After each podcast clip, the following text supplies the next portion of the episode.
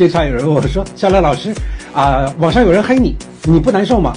嗯，你想想看嘛，我是正常人，你也是正常人，你会难受，我也会难受，是这样子吧？刚开始的时候是非常难受的，不过呢，我有一个比较不要脸的解决方案，啊，每当我难受的时候呢，我就到 Google 上去搜索比尔盖茨，大家有空去看看比尔盖茨被黑成什么样子，你就明白了。